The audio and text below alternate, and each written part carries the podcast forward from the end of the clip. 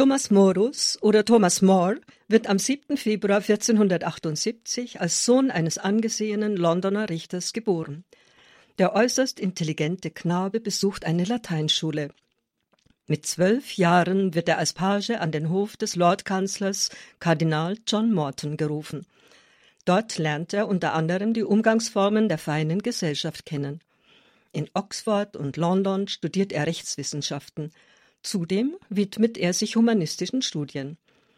In dieser Zeit schreibt er auch Gedichte in englischer und lateinischer Sprache. Mit 20 Jahren begegnet Thomas Morus erstmals Erasmus von Rotterdam, dem bedeutenden Gelehrten des Humanismus. Ihm wird er Zeit seines Lebens freundschaftlich verbunden bleiben. Der Augustinermönch hat uns von Thomas eine kurze Personenbeschreibung hinterlassen. Mittelgroß, rötlich-blonde Haare, blaugraue Augen. Er sei freundlich, heiter, bereit zum Scherzen und ganz einfach lebend. Ab dem Jahre 1500 verbringt Thomas vier Jahre als Laie im Londoner Kartäuserkloster, um für seinen weiteren Lebensweg Klarheit zu erlangen. Im Anschluss weiß er, dass er nicht für das Mönchsleben geschaffen ist. Nach Beendigung seiner juristischen Studien wird er mit erst 23 Jahren erfolgreicher Anwalt. Parallel zu seinem weltlichen Berufsalltag pflegt er aber auch ein lebendiges geistliches Leben – er widmet täglich Zeit dem Gebet und der Betrachtung und nimmt regelmäßig an der Eucharistiefeier teil. Mit 26 Jahren wird der Vollblutjurist für die Stadt London ins Parlament gewählt. Seine Redegewandtheit und seine umwerfende Offenheit rufen große Begeisterung hervor. Thomas Morus eckt jedoch auch an, weil er dort hartnäckig Kritik übt, wo er sie für nötig erachtet. Obwohl der damalige König Heinrich VII. ihn überaus schätzt, ist er zum Beispiel über seinen Widerspruch zu Steuererhöhungen äußerst verärgert. 1505 heiratet Thomas Jane Colt.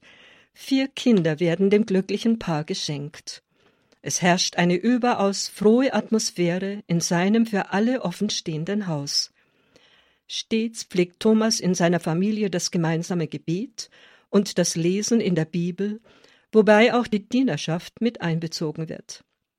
Als 1510 Jane überraschend stirbt, heiratet Thomas erneut. Auch diese Ehe mit der Witwe Alice Middleton verläuft überaus glücklich. Die herzliche Alice nimmt die Stiefkinder mit großer Liebe an. Inzwischen ist der Parlamentarier Thomas Morus beim König so sehr in Ungnade gefallen, dass er sich ins Privatleben zurückzieht. An den Universitäten in Lüttich und Paris intensiviert er seine philosophisch-humanistischen Studien. Im Jahre 1509 stirbt König Heinrich VII. Sohn Heinrich wird sein Nachfolger. Der junge Mann ist vielseitig gebildet, zeigt auch großes Interesse an religiösen Themen. Der neue König schätzt Thomas Morus wegen seiner außergewöhnlichen Bildung und Unparteilichkeit überaus. Der fachkundige Jurist wird zum Undersheriff bestellt, also zum Vertreter des Sheriffs von London, der für wichtige gerichtliche Entscheidungen in der Stadt zuständig ist. Daneben erhält er auch eine Professur an der Londoner Juristischen Hochschule Lincoln's Inn. Thomas steigt immer höher hinauf auf seiner politischen Karriereleiter, wird unter anderem auch geadelt, zum Ritter geschlagen und schließlich im Alter von 51 Jahren mit der Führungsposition als Lordkanzler am Königshof geehrt. Es ist in Europa kein Geheimnis, dass der englische König und Thomas Morus entschiedene Gegner Martin Luthers sind. Als der König eine Streitschrift mit dem Titel Gegen die Irrlehren Luthers abfasst, ist ihm Thomas Morus dabei behilflich. Jenes Schriftwerk bringt Heinrich dem Achten den Ehrentitel Defensor Fidei, Verteidiger des Glaubens, ein. Auch Thomas Morus eigene Stellungnahmen zu Luthers Kritik an der katholischen Kirche werden weit verbreitet. Er empfindet das Vorgehen des Universitätsprofessors von Wittenberg als völlig überzogen. Für Thomas Morus ist die Kritik an den innerkirchlichen Missständen sehr wohl berechtigt, nicht aber Luthers Rigorismus. Für ihn ist stets die Autorität des Papstes maßgeblich. Parallel zu jenen so folgenschweren Vorkommnissen setzt sich der tief religiöse Morus mit der Feder für ein humanes Miteinander der Menschen ein. Bereits 1516 war sein großes Werk Utopia, ein in lateinischer Sprache verfasster Roman, erschienen. Dabei beschreibt er in einem philosophischen Dialog eine ihm vorschwebende ideale Gesellschaft. In seinem Privatleben setzt er seine humanistischen Ideale vorbildlich um. Er widmet seiner Familie viel Zeit, ermöglicht den Kindern, auch den Mädchen, gegen die allgemeine Gepflogenheit eine ausgezeichnete Bildung. Seine älteste Tochter galt sogar als eine der gelehrtesten Frauen ihrer Zeit. Die Würde der Kinder zu achten war seinerzeit unüblich, wie auch das Lob als wichtiges Erziehungsmittel. Für Thomas Morus aber bereits selbstverständlich. Das Verhältnis zwischen dem König und seinem Lordkanzler beginnt sich zunehmend zu verändern. Heinrich VIII. erwartet vom Papst, seine Ehe mit Katharina von Aragon für nichtig zu erklären. Sie hat ihm keinen männlichen Erben geboren. Er will deshalb die Hofdame Anne Boleyn ehelichen. Das Nein des Papstes zu diesem Ansinnen führt zu einer total antipäpstlichen Politik des Königs. Thomas Morus kann dessen Tun aber nicht mehr verantworten. Zutiefst enttäuscht legt er am 15. Mai 1532 aus Opposition alle seine Ämter nieder. Daraufhin wird er enteignet, lebt nun ganz zurückgezogen. Ahnungsvoll entwirft er bereits seine Grabinschrift. Im Herbst des Jahres 1534 soll auch er den sogenannten Suprematseid leisten, das heißt Heinrich den Achten als Oberhaupt der englischen Kirche anerkennen. Mit diesem Akt löst der König die gesamte englische Kirche aus der Einheit mit der katholischen Kirche heraus.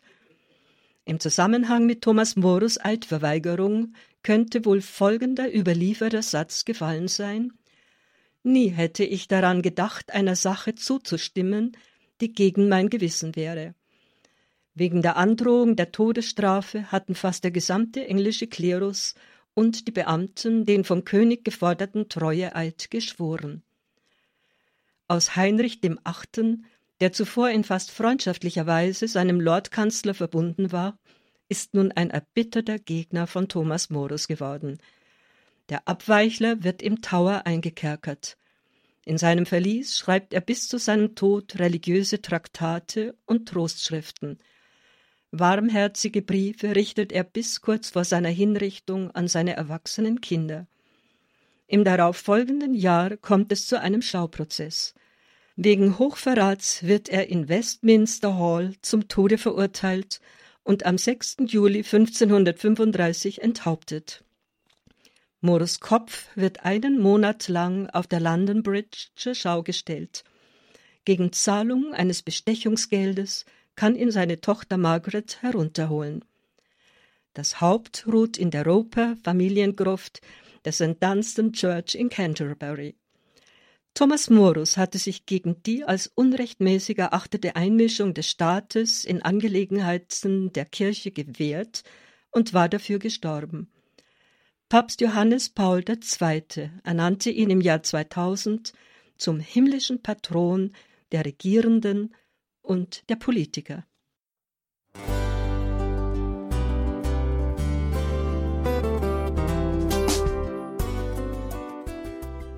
Liebe Zuhörerinnen und Zuhörer, vielen Dank, dass Sie unser CD- und Podcast-Angebot in Anspruch nehmen. Wir freuen uns, dass unsere Sendungen auf diese Weise verbreitet werden. Dieser Dienst ist für Sie kostenlos. Für uns ist er allerdings mit einem nicht unerheblichen finanziellen Aufwand verbunden. Deshalb sind wir für jede Spende dankbar. Alle Bankverbindungen unserer Spendenkontos können Sie über unsere Homepage horeb.org unter dem Menüpunkt Spenden einsehen. Dort besteht auch die Möglichkeit, online zu spenden. Natürlich nach den neuesten Sicherheitsstandards. Sie können diese Informationen auch bei unserem Hörerservice unter der Telefonnummer 08328 921 110 erfragen. Ich wiederhole die Rufnummer 08328 921 110. Vergelt's Gott für Ihre Unterstützung. Ihr Pfarrer Kocher.